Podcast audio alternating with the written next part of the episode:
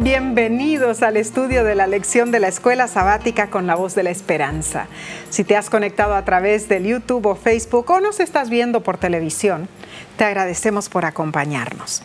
Repasaremos entonces la lección número 6 para el 7 de agosto de 2021 y se titula ¿Cómo hallar descanso en los lazos familiares. Ay, Omar, ¿qué tiene que ver las familias con el descanso en Cristo? Todo, todo. ¿Y qué aprendemos de nuestra familia en cuanto a cómo trata Dios con nosotros? Así es. Y la otra pregunta, ¿por qué el diablo parece gastar tanta energía en tratar de romper las familias. Porque él sabe, sí, él sabe. Mm. Pero ¿qué te parece si antes de comenzar eh, hacemos lo que solemos hacer todas las semanas, vamos a tener una corta plegaria. Amén. Padre que moras en los cielos, en este momento agradecemos que estamos juntos para estudiar de nuevo esta gran lección llena de lecciones. Amén. Llena de verdades. Y ahora, Padre, te pedimos que se echa tu voluntad. Amén. Y que todo lo que hagamos y digamos sea para honra y gloria tuya. Amén. En el nombre de Cristo Jesús. Amén. Amén. Bien dijo el dramaturgo irlandés Bernard Shaw que una familia feliz no es más que un anticipo del cielo. Ah, Tremendo. y no podemos negar que lo más importante es la familia y el amor, mm, sí. Muy cierto. Pero cuántos problemas enfrentamos en nuestras ah. relaciones familiares. El texto de esta semana se encuentra en Segunda de Pedro, capítulo 3, versículo 17 y 18.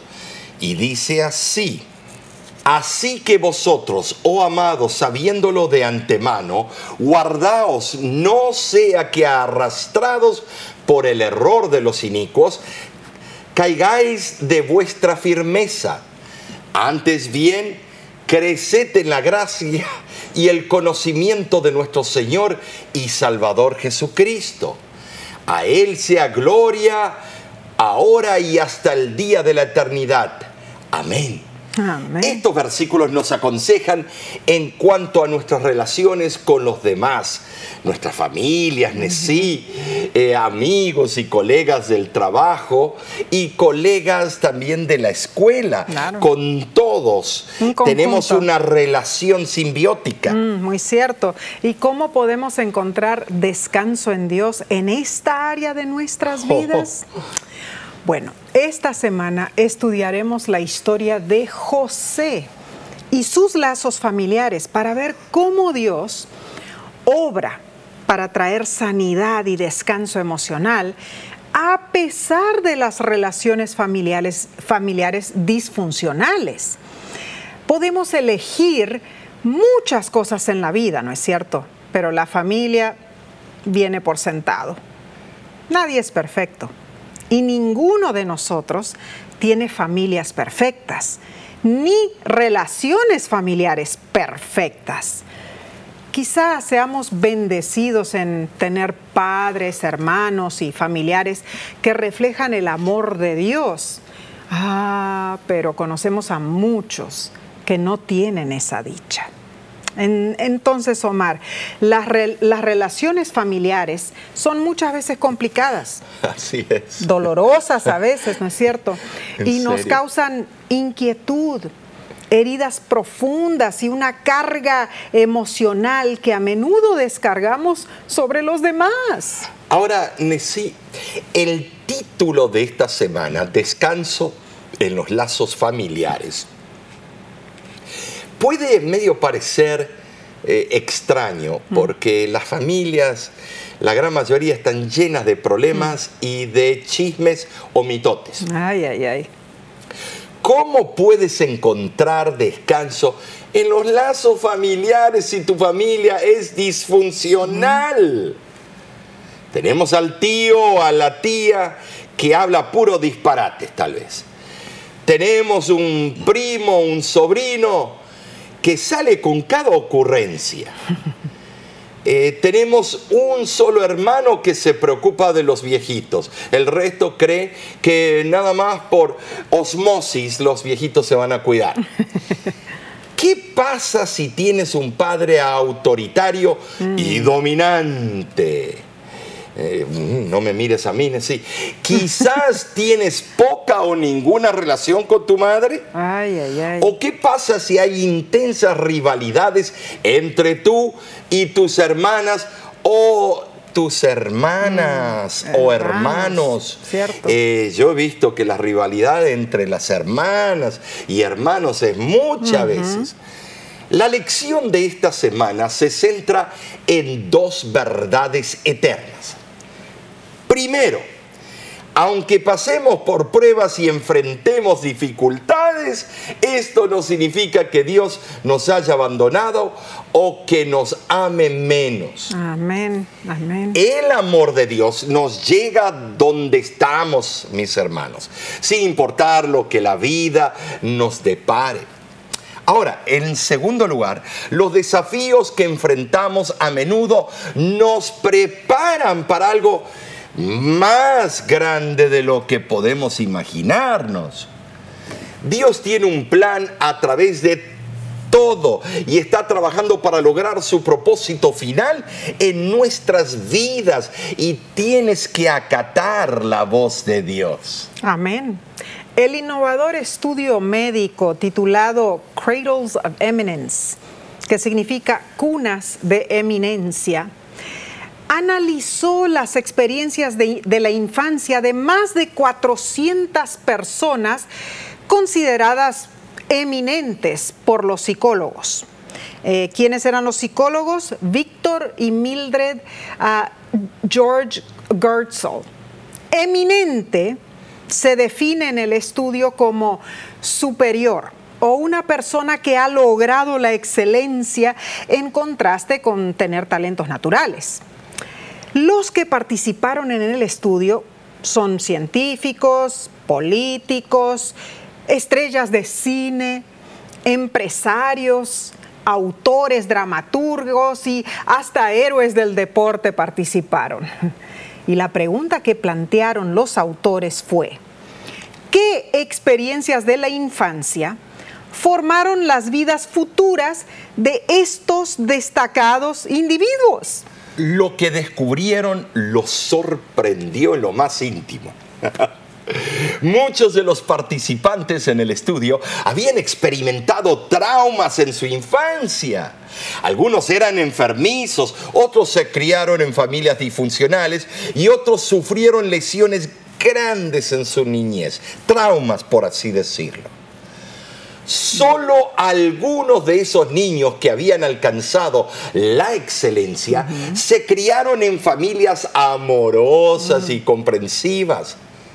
La impactante verdad de este estudio es que nuestras elecciones y el descubrimiento de nuestro verdadero propósito en la vida son más importantes que nuestra genética o el medio ambiente donde crecimos.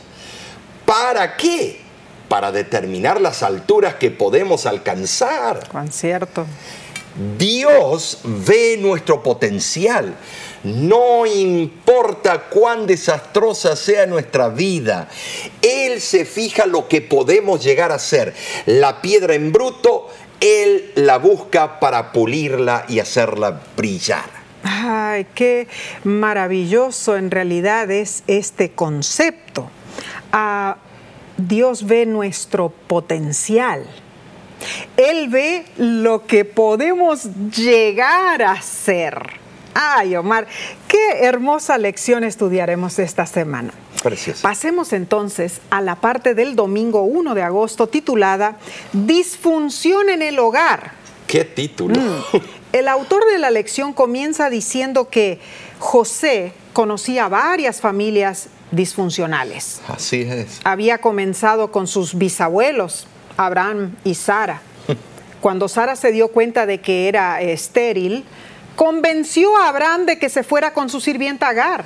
Ay, ay, Tan pronto como Agar quedó embarazada, comenzó la rivalidad. Al crecer en esa atmósfera, Ismael e Isaac acarrearon la atención a sus propias familias. Isaac favoreció a su hijo Esaú y Jacob se pasó toda su vida tratando de ganar el amor y el respeto de su padre.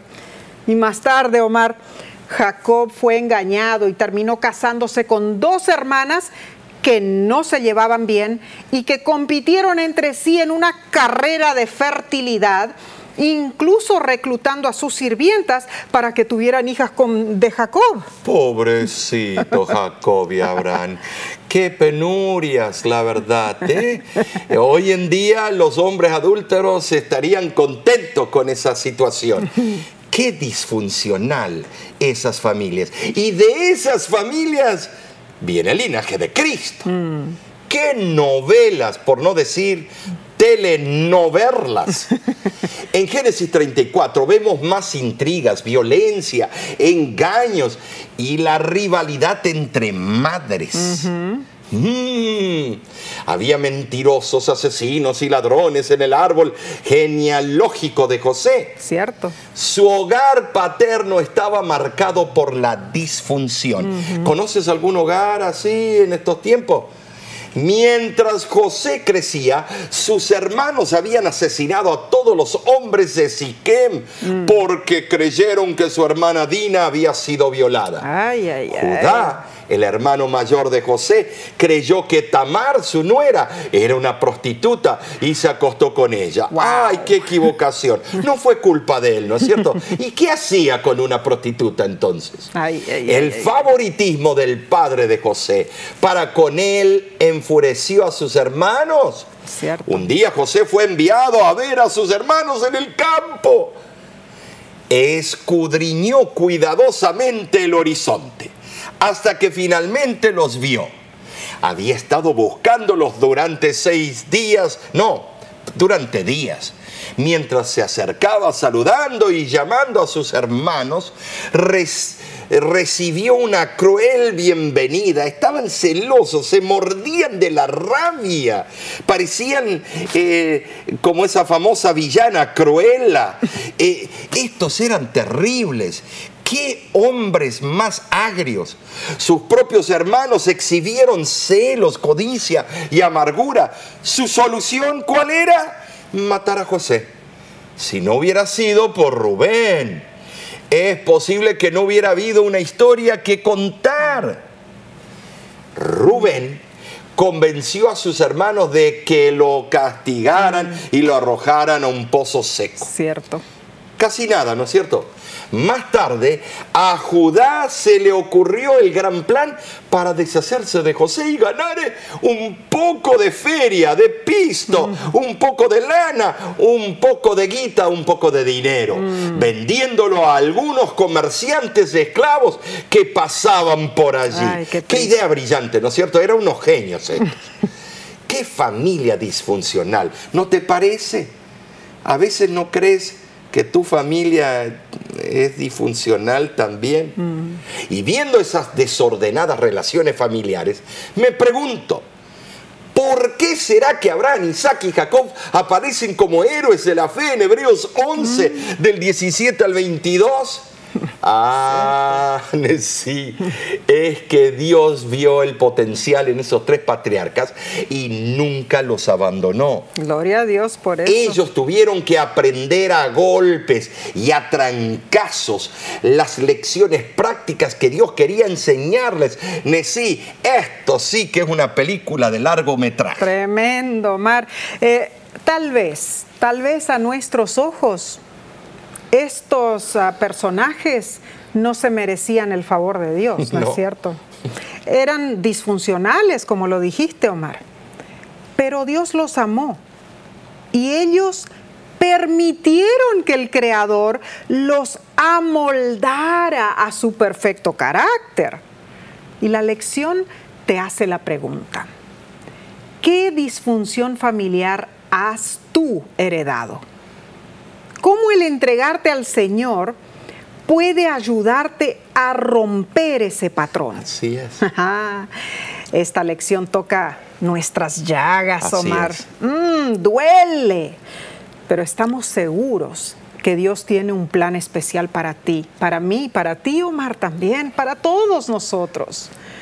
Esto, Omar, nos muestra que a pesar de nuestras fallas, a pesar de que nuestra familia no es perfecta, a pesar de que a veces tú y yo tenemos discusiones, ah, no importa. Dios ve nuestro potencial. Si Él es el eje que mueve nuestra familia. Claro, Dios en realidad tiene un plan para nosotros y nosotros solo debemos permitirle que Él obre en nuestras vidas. Así que seguiremos estudiando eh, esta hermosa lección, pero tomaremos un corto receso antes. Volveremos en unos segundos, no te vayas.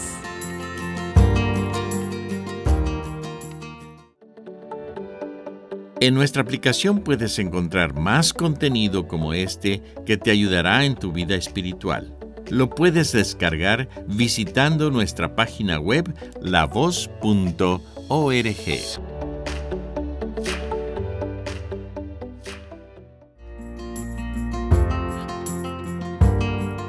Gracias por estudiar con nosotros.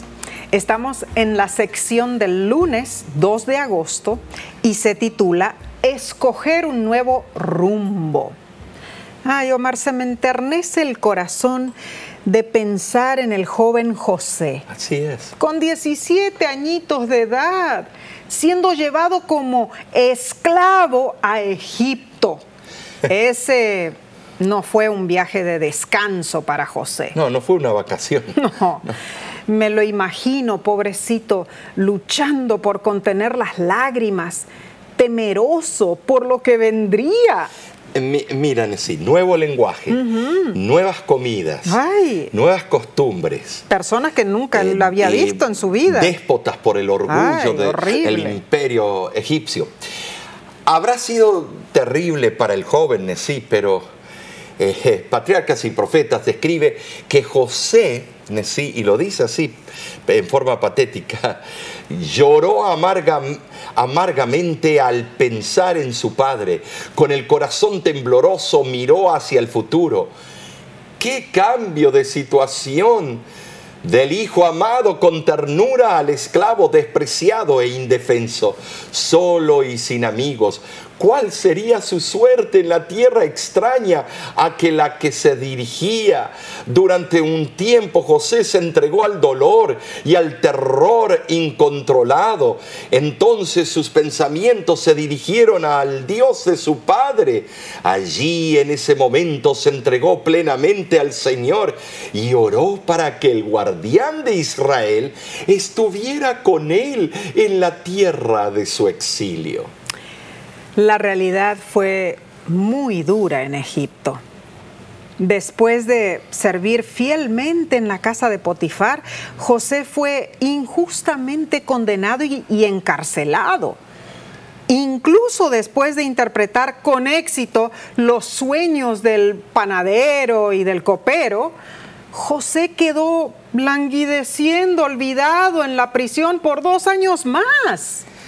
Fue recién cuando el faraón soñó con las vacas gordas y las flacas, las mazorcas llenas de maíz y las enfermizas. Así ahí recién el mayordomo se acordó de José.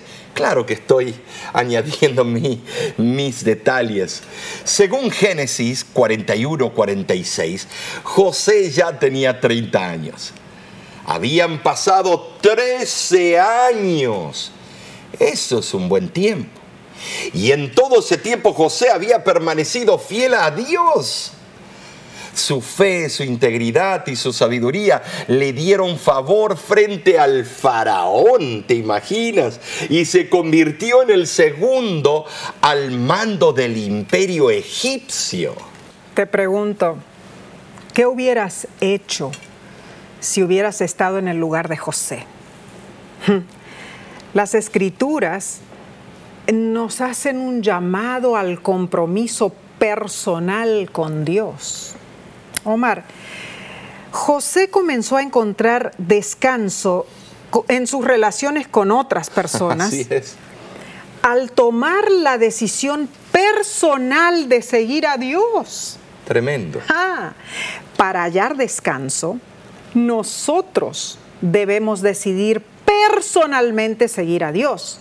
El autor de la lección dice, incluso si nosotros, si nuestros antepasados fueron gigantes espirituales, esta fe y espiritualidad no se transmiten genéticamente. Recuerda, Dios solo tiene hijos, no nietos. Ay, ay, e, ese dicho a mí me encantó decir. Tremendo. Dios tiene hijos, no nietos. Ah. Sabemos lo que está tratando de decir. Claro que sí. Ahora, la genética de José no determinó su porvenir. De ninguna Fue manera. su decisión de confiar en Dios. Amén. Lo dejamos por sentado.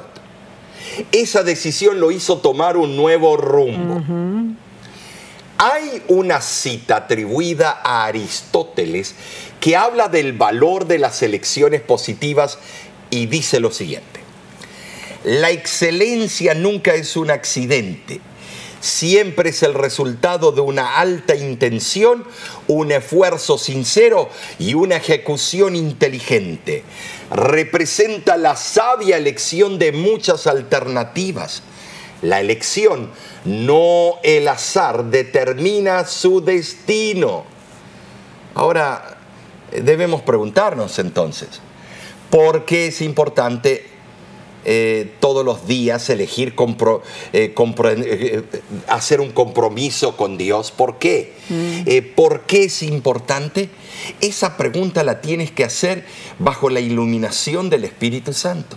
Y la comentarista inspirada dice lo siguiente, el hecho de que seamos llamados a soportar la prueba muestra que el Señor Jesús ve en nosotros algo precioso que desea desarrollar. Si no viera en nosotros nada por lo que pudiera glorificar su nombre, no dedicaría tiempo a refinarnos. No arroja piedras sin valor en su horno. Es un material valioso que Él refina. El herrero pone el hierro y el acero en el fuego para saber qué tipo de metal son. El Señor permite que sus escogidos sean colocados en el horno de la aflicción para probar de qué temperamento son y si pueden ser formados para su obra. Esto es algo, Omar, eh, impresionante. Y es- tienes razón, sí. Eh, esta cita es eh, muy relevante. Como el herrero, para ver qué tipo de metal, qué tipo de carácter, Ah, ah, personalidad tenemos. Y el herrero es Cristo Jesús. Amén. La lección nos da eh, varios textos bíblicos que hablan del compromiso personal. Leeremos el que se encuentra en Deuteronomio, Deuteronomio, capítulo 4, versículo 29, y dice así, si desde allí buscares a Jehová tu Dios, lo hallarás si lo buscares de todo tu corazón y de toda tu alma. En esto se basa el compromiso personal de sí, en este, este versículo. Debemos decidir personalmente seguir a quién. No a Buda, no a Mahoma, sino al Dios Todopoderoso. Amén, amén. Cualquiera que sea tu origen, cualquiera que sea tu entorno, tu situación familiar, por su gracia Dios está ahí Así es. para animarte, para apoyarte, para, para elevar tu visión. Gloria a Dios por eso. Para inspirarte con sus planes que son más amplios para tu vida. Ah, maravilloso y divino amor de Dios. Veamos entonces, Omar, lo que sigue. Que la lección en el día martes, eh, para el 3 de Esto agosto, se pone bueno. se titula ¿Cómo tener verdadera autoestima? Mm. Y, bueno, tengo que mencionar esto porque yo conozco a alguien que es muy elegante, con ojos azules, cabellera negra tupida y muy atlético. ¿eh? no soy yo. Pero el narcisismo tiene control de la vida de esta persona. Pone en las redes sociales sus fotos ¿Cómo? Haciendo flexiones, ejercicios para que sus amigos virtuales veamos sus logros. Y después nos pregunta, ¿qué les parece? Se cree el papá de Tarzán, Omar, en realidad. Ay, no, no, Nessie no puede ¿Será decir que, eh, eso. Ahora te pregunto, No. ¿será que esto es tener buena, eh, buena autoestima? No. Eso a veces es tener complejos. Mm. Y saben una cosa, Eh, es bueno tener músculos. Yo tengo uno principal, el que está aquí en el medio. Mm. Pero estimados, qué lindo sería tener todos esos sapos. A veces eh, somos envidiosos porque Mm. quisiéramos ser igual que él o que ella. Pero te voy a decir, Eso no significa que la persona tenga una autoestima sana, No, saludable. no, no. El narcisismo es un gran peligro. De ninguna manera. Los griegos eh, vivían para tener una forma perfecta su cuerpo y su anatomía la estudiaban, pero eran unos orgullosos de primera. Cierto. José era de familia millonaria para su tiempo, estimados, pero fue recto y humilde. Aunque un poquito él eh, empezó a mostrar el saco de colores. Yo no sé, creo que también tuvo su orgullito Su en un orgullo de momento. Eh, adolescencia, yo sí, creo. Sí, dice la Biblia que era de hermoso parecer. cierto. Para que Dios diga que eres precioso o hermoso. ¡Wow! Ja, Pero nunca presumió su belleza física. Mm. Eh, podría haber caído con la mujer de Potifar, pero su verdadera autoestima lo llevó a honrar a Dios. Yo me acuerdo, Nesí, cuando tú, eh, cuando éramos más jóvenes y me estabas, estabas saliendo conmigo, eh, tú me tiraste algunos piropos y me dijiste que era, era muy guapo. Eh, y me creí, parecía un pollo de doble pechuga, me inflé cuando me dijo eso. No es fácil ser humilde. No, no. Pero veamos las verdaderas razones para la buena autoestima. Número uno, leo de Isaías 43.1 donde dice, así dice Jehová, creador tuyo y formador tuyo, no temas porque yo te redimí, te puse nombre, mío eres tú. Amén. Ay, que Dios nos llama por nombre y nos considera suyos. Buena razón para buena autoestima. Número dos, Malaquías 3:17 dice, serán para mí especial tesoro. Ay, qué hermoso. Dios nos considera su especial tesoro. Esa es otra razón para tener buena autoestima, ¿no crees? Amén. Yo conozco a otra persona que levanta pesas, hace ejercicio, eh, pelo blanco, ojos verdes, eh, pero él lo hace por la razón correcta, porque Mm. quiere ser sano. y, y él pone las razones y él, ah, ah, pero es hermoso cómo lleva su estilo de vida Claro. ejemplar. Muy lindo eso. Eh, en tercera razón, Juan 15, 15 dice, ya no os llamaré siervos, pero os he llamado amigos. Ay, ay, ay, tenemos nuestro mejor amigo. Somos considerados amigos de Dios, ¿te imaginas? Y más. Porque eh, eh, fíjate que Él hizo todo por nosotros. En cuarto lugar, eh, primera de Juan 3.1 dice, mirad cuál amor nos ha dado el Padre para ser, ya- eh, ser llamados hijos de Dios. Hay un corito. Amén. Mirad cuál amor nos ha es. dado el Padre. Qué Qué hermoso, lindo, ¿no es cierto? Dios nos ve por medio de los lentes de la gracia. Amén. Él ve el potencial, la belleza y los talentos que tenemos. Ahora, sí, nuestra autoestima se basa en que somos hijos de Dios. Mm. Y eso es lo único que podemos basarlo, eh, eh, esa autoestima. Qué bello pensamiento, Omar. Y esto me hace recordar lo que me ocurrió hace unos años atrás. Eh, era un sábado, habías terminado de predicar esa mañana y a mí me llevaron donde estaba una niña. Ay, se veía pobrecita, pequeña, frágil.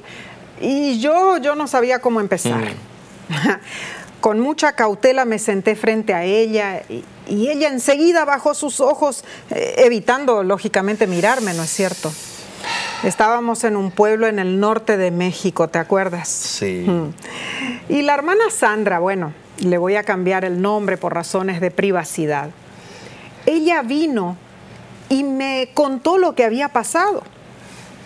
Me dijo, hermana, por favor hable con ella, debe haber alguna manera de ayudarla. Lo que sucedió fue que seis meses antes, la hermana Sandra eh, vio a la niña tirada en la vereda frente a su casa, sucia, vestida con harapos viejos. Y la hermana fue a ayudarla. Eh, para ver si podía llevarla dentro de su casa, pero la niña se resistió con mucho miedo.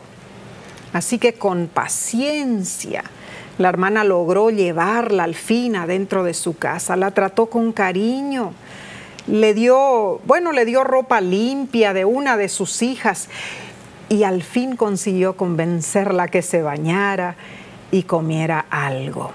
A Omar, yo te conté después el caso, ¿no es cierto? Es tremendo porque la niña no sabía quién era. Ella no sabía a dónde había nacido, no sabía su nombre, no sabía quiénes eran sus padres, no tenía documentos de identificación, nunca había ido a ninguna escuela. El gobierno de México no tenía registro alguno de su existencia, así que la niña era una persona anónima. Y la hermana Sandra, su esposo, sus dos hijas, con cariño la llamaron Débora, que también es otro nombre que voy a cambiar por razones de privacidad. Y de ahí muchos problemas surgieron. Sin identificación, ni la podían registrar en una escuela. Y enfrentaron, bueno, tremendos problemas de procesos legales. En una consulta médica la doctora le explicó a la hermana Sandra que la niña tenía alrededor de 14 años, aunque se veía más pequeña, y que había sido brutalmente abusada psicológica, física y sexualmente. Ahí estaba la jovencita enfrente mío, cabizbaja, aterrada. Y yo, yo me sentía, Omar, incapaz de entablar comunicación con ella. Tragué mis lágrimas y en silencio le rogué a Dios que me diera sabiduría para llegar al corazoncito de esta niña y traerle un poquito de ánimo. Sí, sí, me acuerdo. Eh, en realidad, no sé si tú a veces piensas esto, Omar, pero muchas personas creen que porque soy esposa de pastor o porque soy directora asociada de La Voz de la Esperanza, que yo debo saber cómo lidiar con todas las personas. Pero eso no es así, mis hermanos. Ese milagro solo ocurre a través del amor de Dios y la ayuda poderosa del Espíritu Santo. solo así se puede llegar al alma herida. Yo me acuerdo que con cuidado, Omar, tomé las manitas de, ellas, eh, de ella en las mías y sudaban las manos de ella. Le dije que la familia de la hermana Sandra era una familia buena, una familia adventista, una familia cristiana, que, la apreciaban, que la querían ayudar. Y le dije, Débora, Jesús te ama, ¿lo crees tú? Y nunca voy a olvidar la contestación de ella. Ella levantó su rostro, me miró a los ojos y me dijo, Señora, yo quiero creer que Jesús me ama, yo quiero ser una buena persona. Me descolocó, Omar. Pobrecita. Esa fue su confesión sincera delante de Dios. Al fin es verdad. al fin ella abrió sus ojos. Y ella entregó su vida a Cristo. Fue algo extraordinario. En lágrimas. Una experiencia eh, de eh, conversión. En lágrimas, en realidad ella me contó que desde que tenía memoria ella había sido vendida como esclava por hombres crueles y su pequeño cuerpo había sido usado grotescamente por, muchos señores. Llorando me contó que la doctora que la había examinado le había dicho que ella nunca podría ser mamá. Sus órganos internos habían sido destruidos por el maltrato. Pero aunque había sufrido tanto, allí estaba ella, con valor, deseosa de creer en Jesús.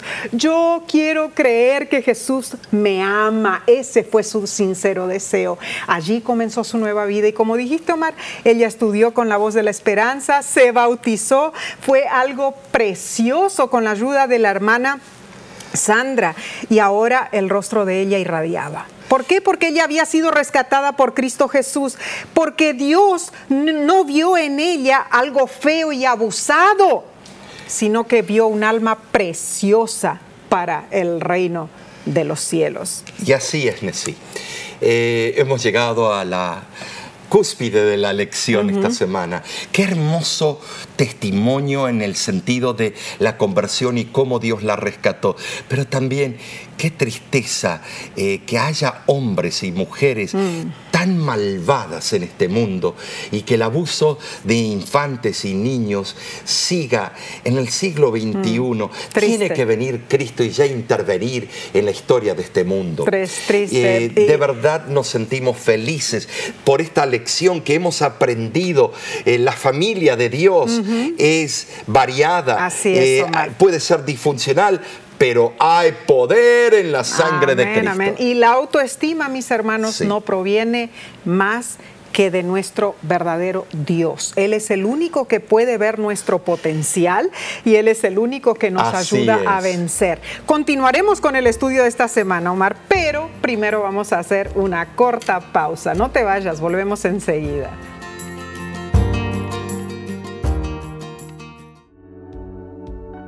Con seguridad estás disfrutando este estudio de la escuela sabática. Te invitamos a buscarlo en formato de video por nuestro canal de YouTube. Lo puedes encontrar en youtube.com diagonal La Voz de la Esperanza.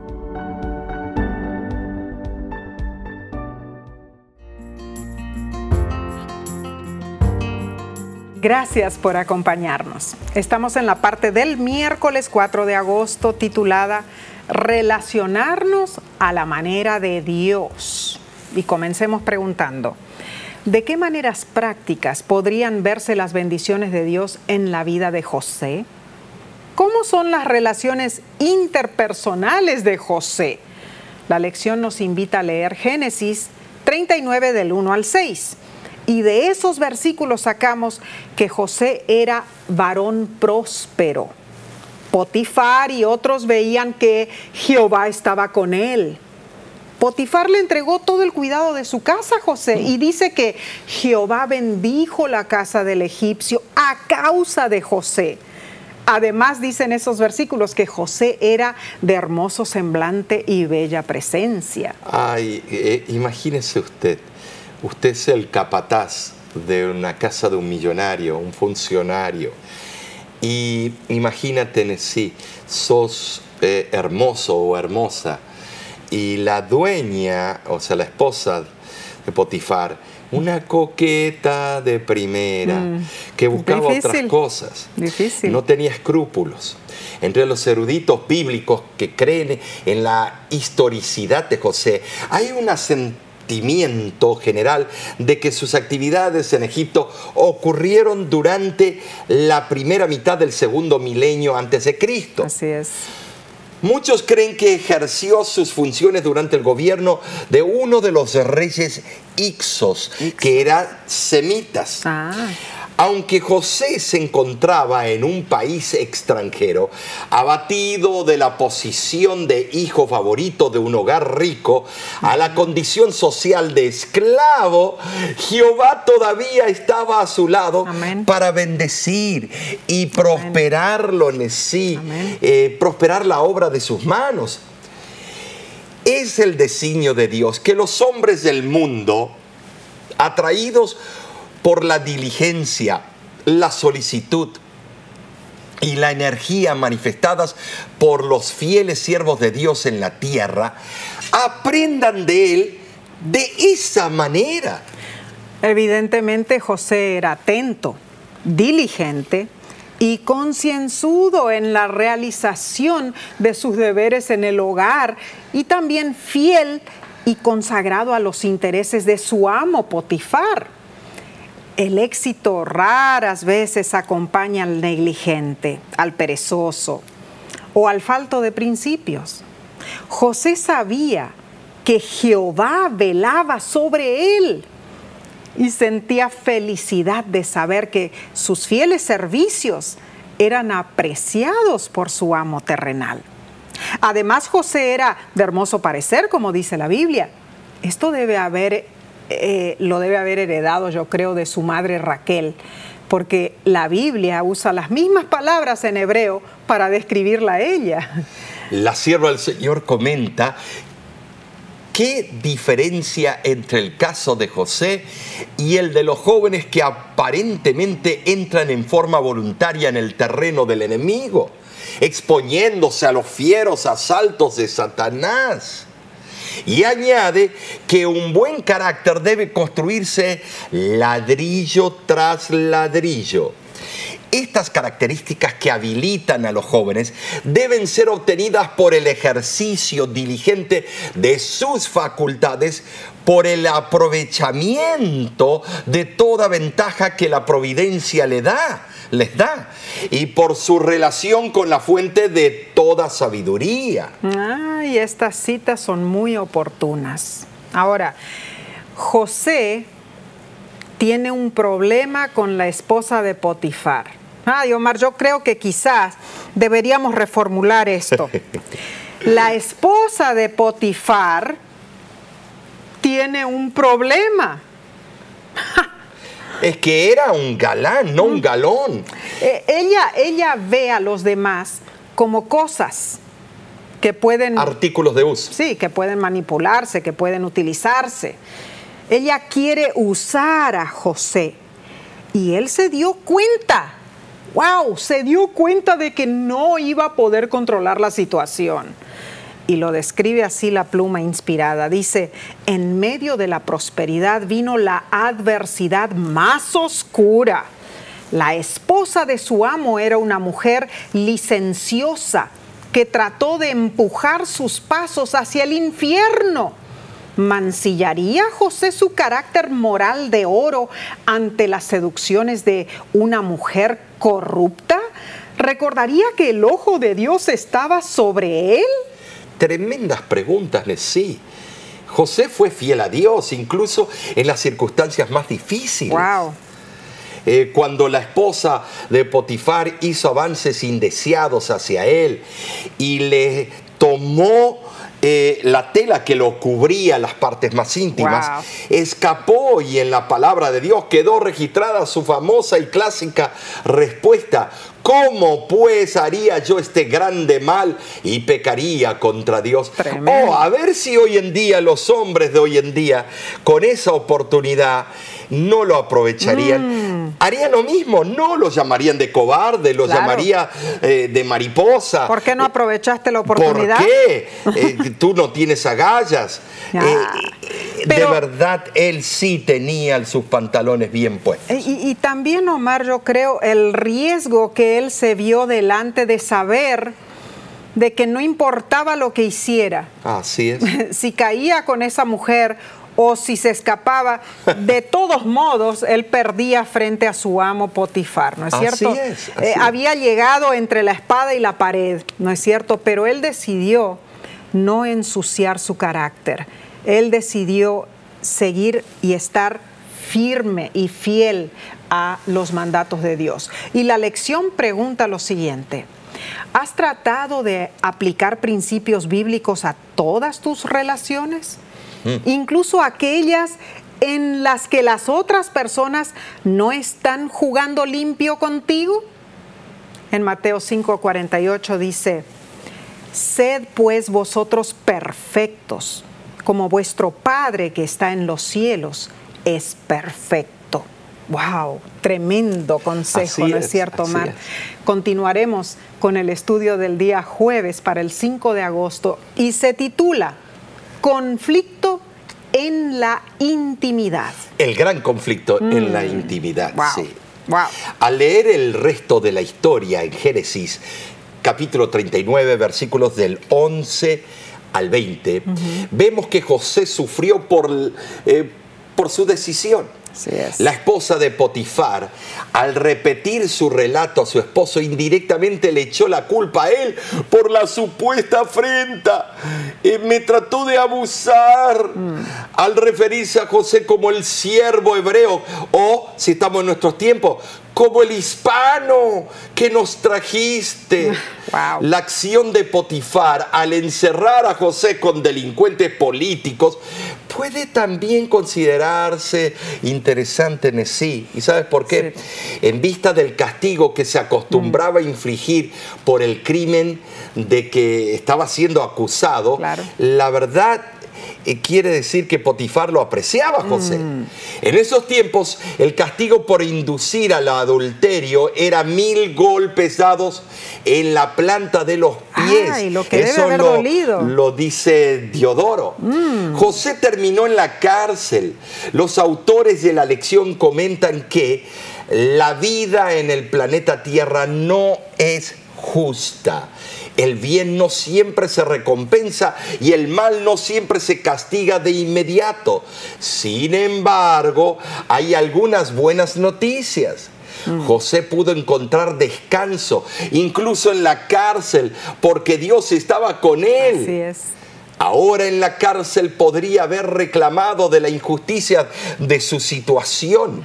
Podría haber abandonado a Dios, pero, Pero- no fue lo que él hizo. ¿Qué hizo? Él amó más que nunca a su creador. ¿Qué hizo José entonces mientras estuvo en la cárcel? ¿Cómo se relacionó con los que lo rodeaban allí en la cárcel? Bueno, los últimos versículos de Génesis capítulo 39 y los primeros versículos de Génesis ca- eh, 40 revelan que el jefe de la cárcel llegó a apreciar a José y le confió el cuidado de todos los presos. Y luego conoció al panadero y al copero del rey, con quienes entabló también amistad. Los autores de la lección comentan que en prisión José trabajó con lo real, no con lo ideal. Él se conectó, ayudó a los demás, a pesar de que las relaciones en la cárcel estaban lejos del ideal que debió haber deseado. Y José no estaba por encima de pedir ayuda y hacerse vulnerable. Pidió ayuda al copero cuando interpretó su sueño. Vemos cuatro actitudes esenciales de José dentro de la cárcel. ¿Y cuáles son? Número uno, trabajó con lo real, con lo que tenía a su disposición. Tremendo. Número dos, ayudó a los demás. No fue egoísta. Número tres, pidió ayuda cuando la oportunidad se presentó. Número cuatro, y todo lo hizo con su fe firme en Dios. Efesios capítulo 6, versículo eh, del 1 al 13, presenta los secretos de las relaciones y, y vemos la perspectiva gigante del universo. Nuestras relaciones son reflejos en miniatura de la gran controversia entre Dios y Satanás que se está librando a través de los siglos. Exacto. No hay relaciones perfectas, Nessie, No. eso lo sabemos. Ninguna. Toda relación debe tener una dinámica de crecimiento. Así es. Lo cierto es que Satanás tiene un interés personal en usar nuestras relaciones Ah. a su favor para herir y frustrar la voluntad de Ah, Dios para cierto. nuestras vidas. Pero Dios, Nessie, no nos deja solos Gloria a Dios. su promesa de darnos sabiduría también se extiende a nuestras relaciones. Y como estuvo con José, promete estar con nosotros cuando nuestras relaciones resulten complicadas. Santiago 1.5 dice, si alguno de vosotros tiene falta de sabiduría, pídala a Dios, el cual da a todos abundantemente y sin reproche, y le será dada. No olvides tomar tiempo para orar. No olvides pedirle a Dios sabiduría para lidiar con tu familia, tus amigos, tus colegas en el trabajo. En realidad estamos recibiendo consejos importantes y muy prácticos en la palabra de Dios. La lección de escuela sabática de esta semana tiene un pensamiento central. Dios no nos abandona cuando enfrentamos los desafíos de la vida. A veces parece que sí, pero como José elegimos ser fieles, si elegimos ser fieles a Dios en los tiempos difíciles, Él nos preparará para algo mucho más grande de lo que podamos imaginar. Ahora, Fíjate que cuando vienen las grandes pruebas, sí, eh, es cuando empezamos a titubear, a dudar de Dios, la existencia, empezamos a hablar o a emitir quejas que son de verdad blasfemias y nos en contra del nombre divino. Mm, nos enseguecemos en nuestras propias pruebas. Recuerda la experiencia de José, estimado fue fiel a Dios durante 13 largos y difíciles años. Wow, tremendo. Durante todo ese tiempo la bendición de Dios estuvo sobre él. Sí fue. La fidelidad y la confianza en Dios te prepararán y te abrirán las puertas para un futuro glorioso. Ah, impresionante. Consejos de alcance eterno, Omar. Y eh, yo, ¿sabes qué? Siempre que pienso en esta niña Débora, que conocí ahí en el norte de, México, ella me enseñó a mí una gran lección, porque había pasado por experiencias horrendas durante toda su vida, pero cuando ella escuchó simplemente Jesús te ama, es como que algo floreció dentro de ella. Puede haber un hombre que de verdad me puede amar. Increíble, ¿no es cierto? Y cuando nosotros estamos en los problemas más grandes, yo sé, hace solo la semana pasada eh, me llamó una hermana desesperada porque el esposo ya le fue infiel cuatro veces y cuatro veces ella ya lo ha perdonado.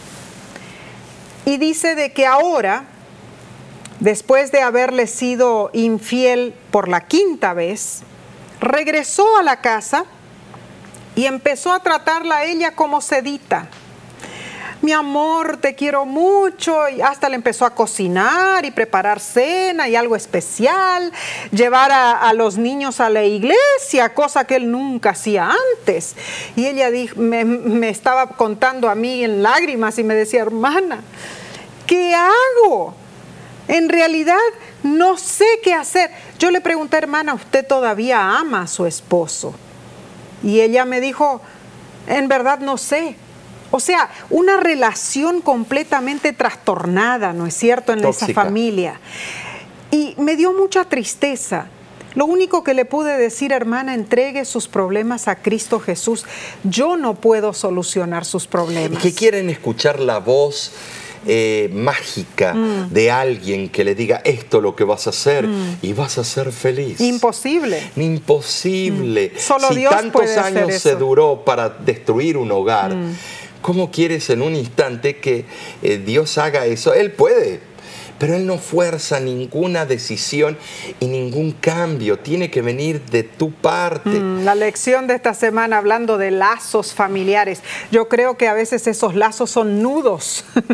nudos. Nudos familiares. Que, se aprietan muy, fuerte, muy exigentemente. Y Hay una de las cosas que menos me gusta en el ministerio mío eh, y el tuyo, no sé, pero los dos hemos hablado de esto, es eh, la consejería matrimonial, porque casi siempre vienen cuando ya las cosas están mm, destruidas. Tristemente. Y quieren que uno tenga la varita mágica. Mm. Y entonces uno le dice una cosa a uno y al otro le entra por el oído derecho y sale por el izquierdo.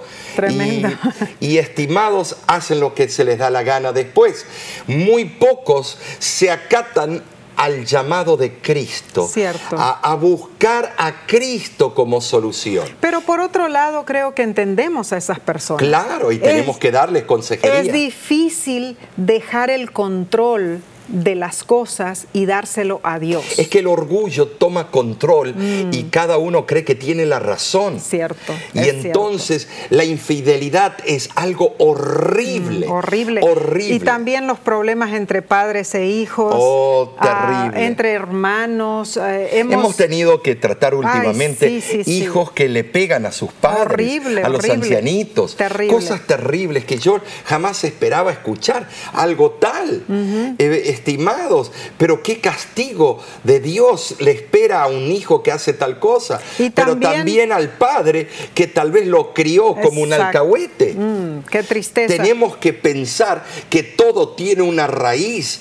por eso ahora es el momento que los hogares entreguen su vida a Cristo, sus designios, sus planes y que sean sabios con el, la sabiduría que solo Cristo da. Y como José aunque estés en problemas, aunque estés pasando por pruebas duras con tu familia, con tus amigos, con tus seres queridos, con tus compañeros de trabajo, quien sea, aunque pase lo más difícil, tú puedes estar seguro que Dios está contigo y que Dios te, dará la puerta de la salida. Pero este trimestre eh, continúa en ese. Claro que sí. Bueno, la lección de la semana que, eh, viene, ¿cuál ah, será? Tremenda, dice el título, el descanso, las relaciones y la salud. Uh. Ah, así que te invitamos a acompañarnos una vez más por este mismo medio es nuestra oración.